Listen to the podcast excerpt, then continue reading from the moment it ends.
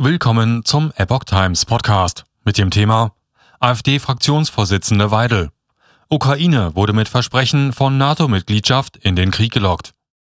Ein Artikel von Epoch Times vom 27. Februar 2022.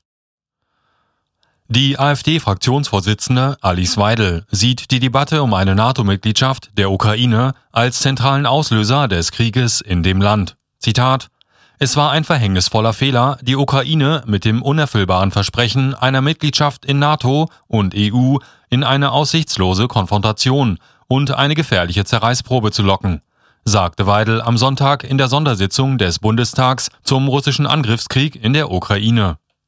Das ukrainische Volk zahlt den Preis für den russischen Völkerrechtsbruch und für die falschen Versprechungen des Westens, sagte Weidel weiter.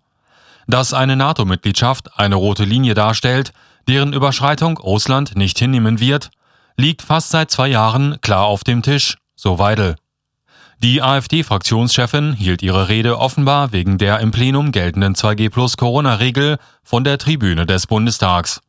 Es seien unzählige Gelegenheiten versäumt worden, einen Status gesicherter Neutralität für die Ukraine auszuhandeln.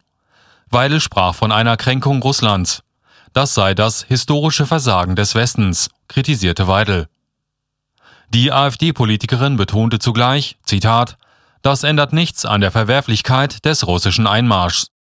Zu den von Deutschland mitgetragenen Sanktionen sagte sie, diese fügten den eigenen Bürgern am Ende mehr Schaden zu. Weidel sprach sich zugleich für den Wiedereinstieg in die Atomkraft aus, um die Abhängigkeit von russischen Erdgaslieferungen zu beenden.